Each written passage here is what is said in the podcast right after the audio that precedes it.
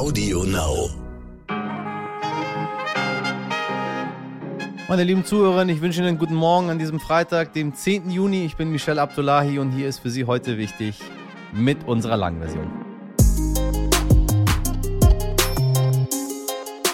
Hinter Gittern, alles was zählt, GZSZ und viele, viele TV-Filme hat mein heutiger Gast produziert und mitverantwortet. Joachim Kosak ist Geschäftsführer der UFA GmbH und die steht hinter vielen Serien und Filmen, die Sie aus dem Fernsehen kennen.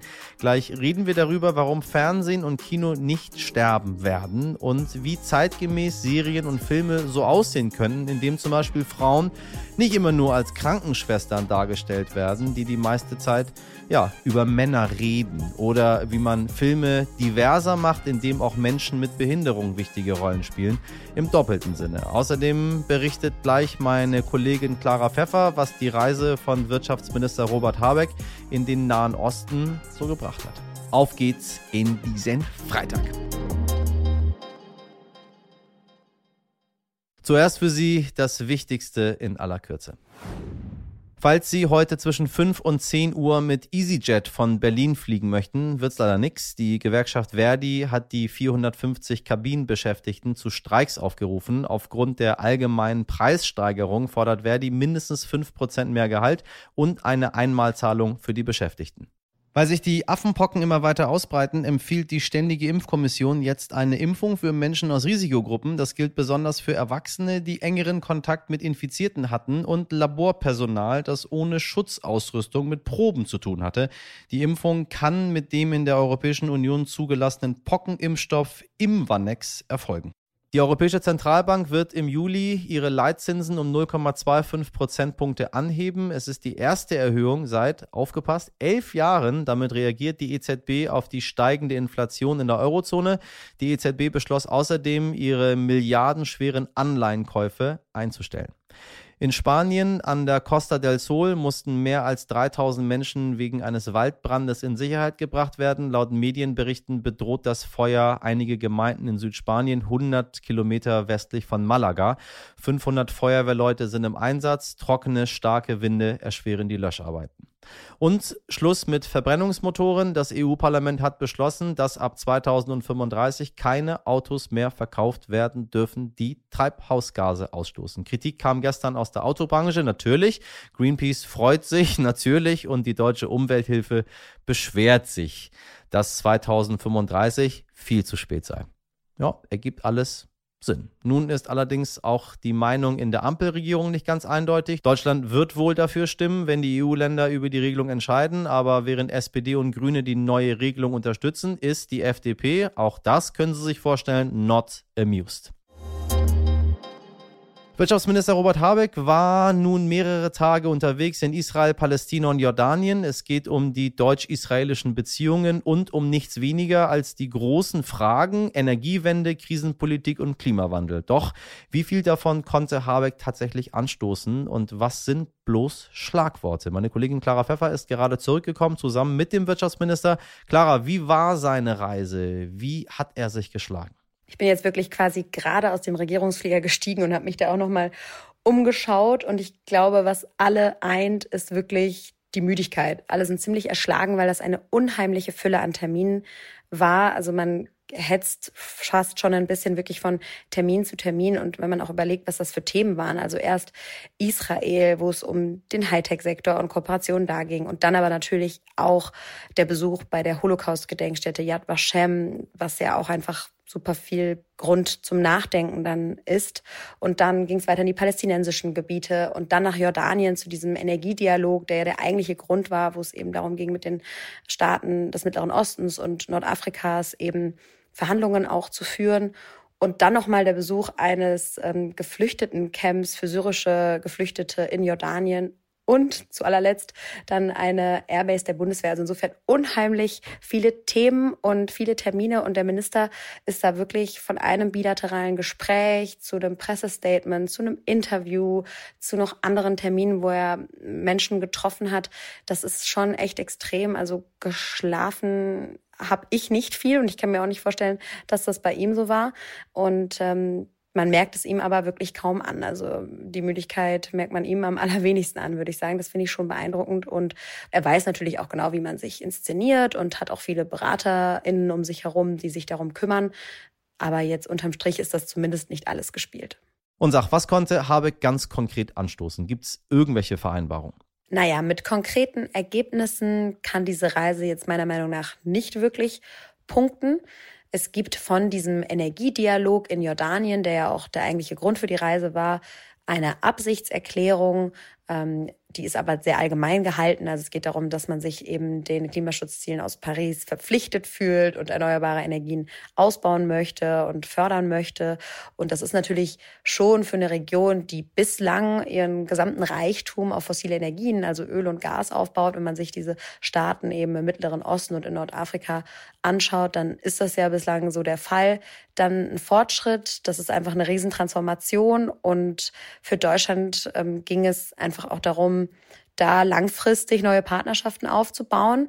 So sagt es das Ministerium. Und ähm, die sehen da große Fortschritte. Ich glaube, wirklich bewerten wird man das eben erst in einigen Jahren können, wenn dann diese Veränderungen hoffentlich auch wirklich stattfinden. Also es gibt, glaube ich, keine Region, die sich besser eignet für Solarenergie als Jordanien. Wir sind da stundenlang rumgefahren. Da, da ist wirklich ganz, ganz viel Platz und ganz viel Sonne ähm, und viel Wüste. Also ähm, das ist eigentlich unglaublich, dass da bisher noch nichts steht. Und diesen Fortschritt, den sehen sie schon, also dass sie das über Gespräche fördern können und da eben so einen Weg ebnen einordnen können. Aber wie gesagt, das können wir, glaube ich, erst später richtig bewerten. Und was die anderen Termine angeht, ging es, glaube ich, auch gar nicht um konkrete Ergebnisse. Also der Besuch in Israel ist natürlich immer ein wichtiges Signal. Robert Habeck hat bisher viel mit arabischen Staaten gesprochen und verhandelt. Das war jetzt sein Antrittsbesuch in Israel. Auch in seiner Rolle als Vizekanzler ist es, glaube ich, wichtig, da nochmal ganz klar zu sagen, Deutschland steht natürlich auch aus der historischen Verantwortung heraus immer an der Seite Israels. Vielen Dank an Clara Pfeffer. Thank you. Das Kino ist tot. Es leben die Streaming-Dienste. Ganz und gar nicht, sagt mein heutiger Gast, der Geschäftsführer der UFA, Joachim Kosak. Stattdessen kommen einfach immer neue Ausspielwege dazu, wie zum Beispiel TikTok. Wenn Sie regelmäßig TV-Filme schauen oder wie ich ein GZSZ-Fan sind, ja, früher schon, heute nicht mehr ganz so doll, dann haben Sie mit Sicherheit schon Produktionen der UFA gesehen. Dass das Kino stirbt, glaubt mein Interviewpartner überhaupt nicht, dass es sich verändern muss, dagegen schon. Es muss diverser werden. Wie das gelingen kann, zeigt die UFA schon seit Jahren. Ein wirklich interessantes Gespräch mit einem Macher, der es wissen muss und wo ich überzeugt bin, dass er es auch umsetzen wird. Joachim, ich grüße dich. Hallo, guten Tag. So, an einer besseren Adresse kann ich nicht sein, um zu erfahren, wie es äh, um äh, Film- und Fernsehbranche gerade steht. Wo geht denn die gesamte Reise hin? Also das ist ja jetzt kompliziert, aber wenn, dann muss es ja der Chef der UFA wissen. Geht es Richtung Streaming? Ist das Fernsehen tot? Gehen die Leute wieder zurück ins Kino? Ähm, jeder sagt ja so gerne, was er oder sie will. Aber was ist es denn? Oder ist es eigentlich alles egal und wir produzieren und machen und jeder guckt da, wo er will? Ja, also ich würde eben nie sagen, irgendwas stirbt ganz oder überhaupt, sondern es wird einfach immer mehr. Und es gibt immer ja. mehr Möglichkeiten, zu produzieren, zu distributionieren, zu erzählen. Es gibt 59 Sekunden äh, Geschichten bei TikTok. Wir glauben zutiefst daran, dass das auch fiktional zunehmen wird, dass es nicht nur ein Influencer-Geschäft ist, sondern wir glauben zutiefst daran, dass wir auch in den Social-Media-Kanälen über kurz oder lang fiktionale Brands aufbauen werden, die lang erzählt sind oder die auch kurz erzählt sind. Also lang meine ich langlaufend oder auch kurzlaufend in 59 Sekunden, in zwei Minuten. Es gibt ähm, bei Amazon, Amazon Prime, aber auch bei Patreon und OnlyFans ja Abosysteme, wo man für erzählen kann. Äh, wir können also unsere ja, ja. eigenen Beauftrager im Grunde werden, was wir im Moment ausprobieren. Und da gibt es aber eben auch das Kino. Das Kino äh, wird nie tot sein. Das Kino war schon tot gesagt in den 50ern und 70ern und 90ern. Es war immer wieder tot gesagt, es wird nicht tot sein. Ob das dann eben sehr feine Arthouse-Filme und gigantische Blockbuster sind und alles, was dazwischen ist, dann in den Co-Produktionen eher zwischen Streamern, Sendern und Kinobetreibern läuft, das wird man sehen. Aber auch das wird es geben. Es wird immer mehr geben es wird immer mehr Erzählweisen geben. Es wird immer mehr Finanzierungsmöglichkeiten geben. Und das ist ja, einerseits ganz große Herausforderung für den Markt und auch für die UFA und gleichzeitig Riesenchancen. Dann haben wir noch parallel dazu das Thema Fachkräftemangel. Mit der UFA Academy schlägt ihr da ganz neue Wege ein. Was macht ihr und warum jetzt? Ganz neue Wege sind es nicht. Die UFA, äh, gerade die UFA Serial Drama und die UFA Show and Factual waren schon in den 90ern und in den Nullerjahren gab es große Boomzeiten gab große Boomzeiten ja, in den 90ern, als ja. das Privatfernsehen losging und plötzlich ganz viele Menschen gesucht wurden, die ganz viel fiktionales Programm machen sollten. Und zwar auch noch fiktionales Programm, was die Etablierten jetzt eher nicht so richtig ansprechend fanden, äh, nämlich die damals noch etwas verpönten täglichen Serien. Das hat sich ja glücklicherweise alles auch geändert. Damals hatten wir in der Boomzeit eine Phase noch, wo die Babyboomer auf den Markt drängten, wo es genug junge Menschen gab oder auch Quereinsteiger gab. Das das zog sich bis in die Nullerjahre, als dann nochmal die Telenovela-Welle oder auch die große äh, Casting-Show-Wellen kamen und so weiter. Und jetzt sind wir in einer Zeit, wo so wahnsinnig viel produziert wird und die Babyboomer-Jahre sind vorbei. Äh, die Demografie in Deutschland ist, wie sie ist. Und diese Branche hat über Jahre bis insgesamt ein bisschen zugeguckt, wie andere Branchen, ich sag mal von der Musikbranche bis hin zur Bäckerinnung und dem Dachdeckern äh, immer schon sagten, oh Gott, wo kriegen wir äh, Leute her? Und wir immer sagten, ja, zum Film wollen sie ja alle und zum Fernsehen auch. Und dem ist einfach nicht mehr so, weil es einfach gar nicht mehr so viele Menschen gibt und sehr viele Leute gefragt sind. Und wir haben einen Vorteil, weil es ist gar nicht so neu jetzt mit der Akademie. Wir haben ja seit den Nullerjahren angefangen auszubilden, indem wir bis heute, also im Moment aktuell über 40 Azubis haben bei uns, in der Buchhaltung, wie aber auch eben in der Postproduktion oder auch am Set oder audiovisuelle Medienkauffrauen und Kaufmänner haben wir da auch, die wir in der Ausbildung haben. Und das ist sehr stark für NeueinsteigerInnen. Wir haben dasselbe ja auch im kreativen Bereich. Keine Firma hat sich so um die Ausbildung und äh, die Weiterbegleitung von äh, Menschen von Hochschulen gekümmert, von Filmhochschulen gekümmert, äh, wie die UFA. Was wir jetzt sagen ist, richtig, nein, richtig. wir sind weiterhin eine doch sehr weiße, bürgerlich geprägte Branche und wir müssen Leuten und Menschen überhaupt mal die Info geben, dass es bei uns Jobs gibt. Und wir sprechen hier vor allem 25 bis bewusst gesagt 60-Jährige an, gerne auch 61-Jährige, ähm, weil wir einfach sagen, wer weiß eigentlich, dass es äh, Jobs gibt wie Script Continuity und Focus Puller oder dass man auch in der Beleuchtungs- oder Garderobenabteilung sehr gut arbeiten kann und dass vielleicht Leute nochmal Lust haben, auch ihr Leben nochmal irgendwann einen Drall zu geben. Es ist ja heute wirklich nicht mehr ungewöhnlich, dass man auch zwei, drei, vier Mal Jobs und Branchen wechselt. Und da gehen wir auf völlig neue soziografische Schichten zu, um denen die Chance zu geben, sich bei uns weiterbilden zu lassen, auch bezahlt weiterbilden zu lassen, ohne dass es diese Menschen selber was kostet, sondern verdienen auch bei uns gleich. Ihr geht sogar noch einen Schritt weiter. Ende 2020 äh, wurde bekannt gegeben, dass man sich zu mehr Diversität verpflichtet. Vor und hinter der Kamera wird ihr mal gerne vergessen, dass nicht immer alles, was im Film stattfindet, wie du es eben auch schön gesagt hast, vor der Kamera stattfindet. Sie müssen nicht alle SchauspielerInnen werden, meine Damen und Herren da draußen, falls Sie denken, Sie möchten jetzt doch zu Ufer. Sie können da ganz viele andere kreative Dinge machen. Bei den Frauen sieht es ganz gut aus mit den Zahlen. Wo es noch Aufholbedarf gibt, sind die POCs und die Menschen mit Beeinträchtigung. Wie geht man das an? Sucht man die speziell raus? Sollen Menschen, POCs, sich direkt bei euch bewerben? Ähm, kommt das von alleine? Regelt sich das? Braucht man eine Quote? Wie läuft das? Also meiner Erfahrung nach läuft es am allerbesten, indem man Bewusstsein schafft, indem man in den, also reden wir erstmal von vor der Kamera. Da geht es wirklich darum, dass wir ähm, vor dreieinhalb Jahren nach der Malisa Stiftung von Maria Furtwängler mit ihr zusammen sehr viel gesprochen haben. Wir haben diese Studie auch unterstützt und einfach festgestellt, um Gottes Willen, wie ist es eigentlich mit der Verteilung Mann-Frau und auch sonstigen Diversitätsgruppen. Und dann haben wir, dann kann Richtig. man ja Folgendes machen, da kann man stundenlang auf Panels gehen und stundenlang diskutieren.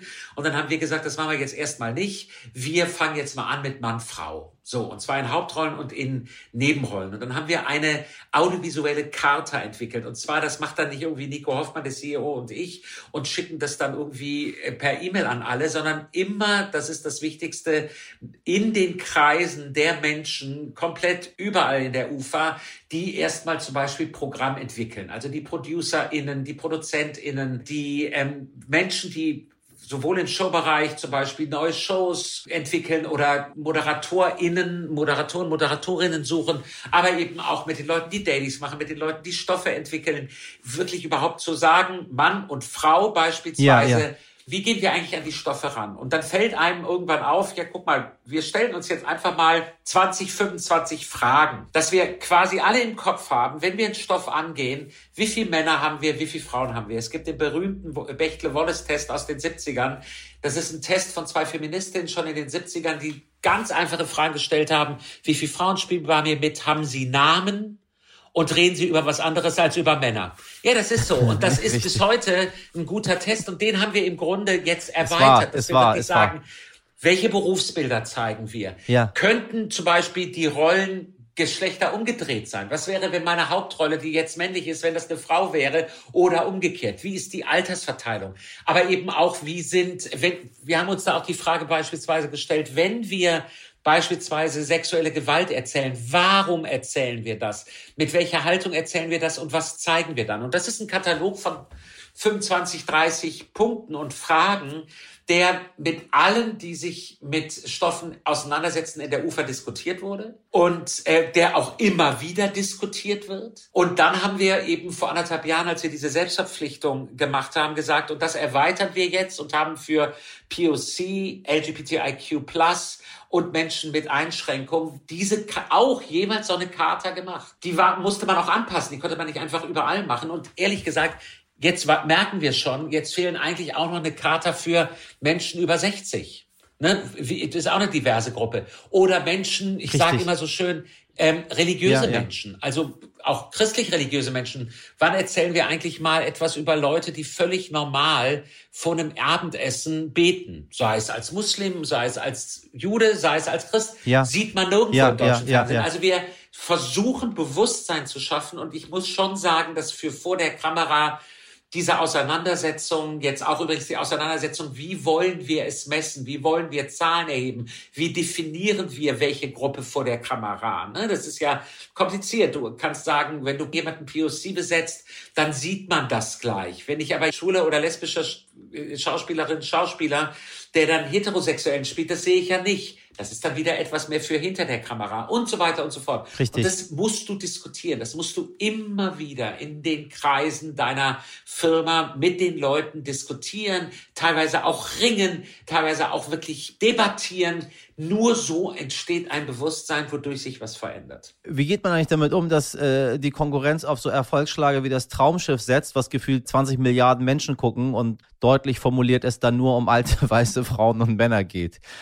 Also was wollen die Zuschauer? Müssen wir das denen quasi beibringen, indem wir Diversität einfach zeigen und sagen, guck mal, da gibt's auch andere Geschichten. Der Mensch mit Migrationsgeschichte muss nicht immer den bösen Drogendealer spielen, sondern kann auch mehr. Oder ist das irgendwie, weiß ich nicht, so den Leuten aufgedrängt und die wollen das letztendlich gar nicht? Weil wir sind in Deutschland und hier möchte ich Deutsche sehen und nicht. Naja, ich weiß das gar nicht, ob das die Deutschen so wollen. Und was die Kollegen beim Tramschiff machen, kann ich ja nicht beeinflussen. Ich kann nur sagen, dass gerade diese Unterhaltungsprogramme wie, wie die Daily Soaps, die wir machen, oder auch Deutschland sucht den Superstar, sind extrem divers, wenn man sich das anguckt. Und übrigens schon vor 20 Jahren. Und nirgendwo wurde offener Homosexualität Total, erzählt stimmt, als stimmt, bei absolut. den Daily Soaps oder auch der Lindenstraße. Absolut. Ne? Und jetzt muss man immer wieder sagen, ich wurde jetzt auch von, von Journalistinnen und Journalisten gefragt, ja, aber da macht ihr sowas wie All You Need. Und das läuft dann, also diese Schwulenserie für die ARD und das läuft dann nur in der Mediathek, wo ich sage, nee, das lief auch im Hauptprogramm. Ja, aber erst um 22.50 Uhr, wo ich sage, ja, ist das jetzt schlecht oder nicht schlecht? Bei gute Zeiten ist um 19.40 Uhr im Moment eine extrem offen erzählte homosexuelle romantische Liebesgeschichte. Da sagen natürlich viele Journalistinnen und Journalisten, Richtig. ach so, ne, gute Zeiten gucke ich aber nicht. Da kann ich dann auch nicht helfen. Also, weißt du, es geht nicht um Erziehung. Es geht um, es geht darum, dass es einfach es soll nicht drangsalieren und es soll auch nicht irgendwie verkrampfen, sondern ich glaube zutiefst daran, dass diese, diese, diese Art des vielseitigeren Denkens im Erzählen und wir werden ja auch gleich nochmal kommen, und in den Teams hinter der Kamera Kreativität freisetzt. Es macht ja viel mehr Spaß und es ist ja viel richtiger Absolut. als zum 17. Mal die 38-jährige alleinerziehende, blonde, verlassene Frau zu erzählen, sondern das einfach mal alles so zu erzählen, wie man es rundherum sieht. Und das ist in unseren Köpfen so tief drin, übrigens nicht nur bei alten Menschen oder alten Machern. Ich, ja, überall, wenn ich in, überall, in Ludwigsburg, nein, in meinem Kopf auch, ist überall Studierenden Serien entwickle, ich bin da ja Professor seit 20 Jahren, die kommen auch erstmal mit 38-jährigen äh, äh, äh, Frauen an. Ne? Das ist bei uns allen drin. Natürlich, das natürlich. Geht nur, indem man es sich klar macht. Und es ist in dem Moment, wo du es dir klar machst, liest du plötzlich deine Bücher anders. Ich habe plötzlich Bücher gelesen, wo auch ganz klar in der vierten Fassung stand der Chefarzt und der Hauptkommissar. Gerade bei Nebenrollen merkt man es ganz viel. Und dann weiß ich jetzt schon, wie es besetzt Natürlich, worden ja klar. Und durch die Diskussion haben wir gesagt, Moment, warum steht da jetzt schon wieder der Chefarzt oder die äh, äh, äh, oder oder der Hauptkommissar und so weiter und so fort. Oder wie gehen wir mit Menschen mit Beeinträchtigung um? Hier muss man allerdings auch sagen, da muss man sich dann auch beraten lassen. Man kann ja jetzt nicht einfach sagen, wir setzen mal jemanden im Rollstuhl einfach dahin und tun so, sagen, das ist zwar normal, aber wenn du da mit Menschen im Rollstuhl redest, sagen die, naja, das ist natürlich nicht normal. Sagen die, das weil ist gar nicht so normal. Ich muss dann schon irgendwie gucken, wie ich durchs Treppenhaus komme. Und wie weit erzähle ich das mit oder inwieweit erzähle ich das nicht mit. Aber es ist überhaupt keine Bedrängung, sondern man kann das sehr lustvoll und mit einem, mit einem großen Maß an, ja, an kreativer Kraft versehen. Ich mag das. Ich, ich, ich mag das, wie du das erzählst. Weil mich hast du damit und ich verstehe das auch. Und ich würde mir wünschen, dass die Leute das auch so verstehen, dass es so ist, dass es das ist ein Absolut. Angebot was dort gemacht wird. Niemand wird bevormundet, es gibt keinen Zwang. Keiner sagt, wir bilden hier die Gesellschaft ab. Welcher Film hat je die Gesellschaft abgebildet? Deswegen heißt es auch Fiktion. Die Gesellschaft ist viel schlimmer, meine Damen und Herren, als das, was Sie in den Filmen sehen. Joachim, ich danke dir für das Gespräch und ich danke dir dafür, dass du das machst, sage ich dir als Mensch mit Migrationsgeschichte, wo das alles gar nicht möglich war, dass das alles, was jetzt gemacht wird, gemacht wird. Also insbesondere in der Medienlandschaft und spätestens, wenn man dann tatsächlich sichtbar wurde mit einem komisch klingenden Namen für die ja. Mehrheit, und bei der UFA weiß ich, weil ich äh, viel mit euch zusammenarbeite, ähm, weiß ich, dass es, äh, dass das auch so ist. Ich sehe die ganzen KollegInnen halt auch dort und freue mich, dass auch mal andere Geschichten erzählt werden, weil es die halt auch gibt. Also äh, nicht nur danke für das Gespräch, sondern auch danke dafür. Das bedeutet mir wirklich was. Dankeschön. Ja, das danke ich dir sehr. Wirklich. Ganz toll. Vielen Dank fürs Interesse. Ohren auf.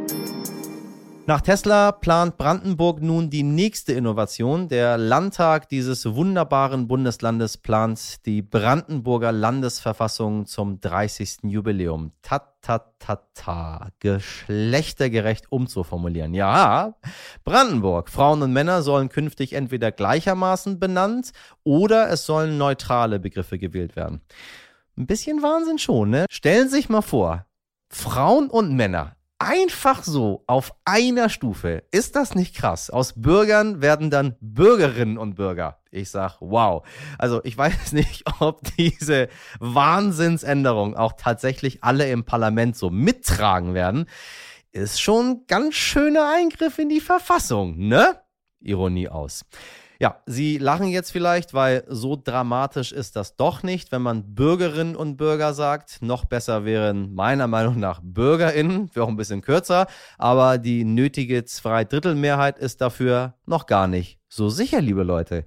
SPD, CDU, Grüne sowie die Linke wollen dem zustimmen, haben insgesamt aber gerade mal eine Stimme mehr als nötig und ein CDU-Abgeordneter hat schon angekündigt, dass er dagegen stimmen wird.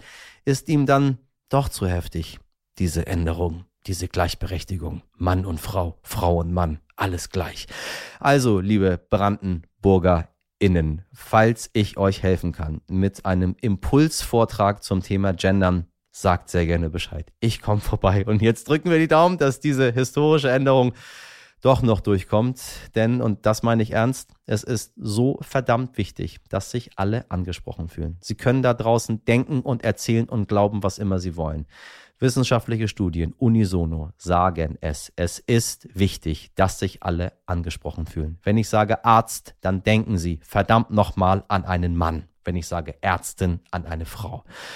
Und da ist es doch schon wichtig, die Menschen, insbesondere junge Menschen, direkt von Anfang an zu erreichen, dass sie nicht denken, einige Sachen können halt nur Männer und einige nur Frauen. Und stellen sich mal vor, es gibt sogar Menschen, die fühlen sich weder dem weiblichen noch dem männlichen Geschlecht zugehörig. Und wissen Sie was? Es tut niemandem von uns weh, dass das so ist.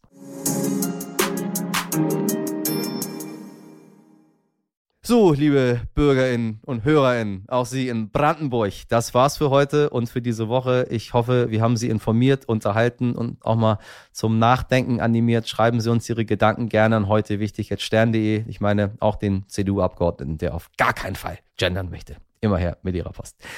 Ich will Sie nicht ärgern. Ich will nur, dass alle Menschen sich gleich angesprochen fühlen. Das war's. Wirklich, mehr möchte ich nicht. Meine Redaktion findet Gendern irgendwie gar nicht so schlimm. Miriam Bittner und Dimitri Blinski waren für sie im Einsatz. Produziert wurde diese Folge von Andolin Sonn. Wir hören uns wieder am Montag ab 5 Uhr. Haben Sie einen schönen Freitag und ein wunderbares Wochenende. Und wissen Sie was? Machen Sie was draus. Ihr Michel Abdullahi.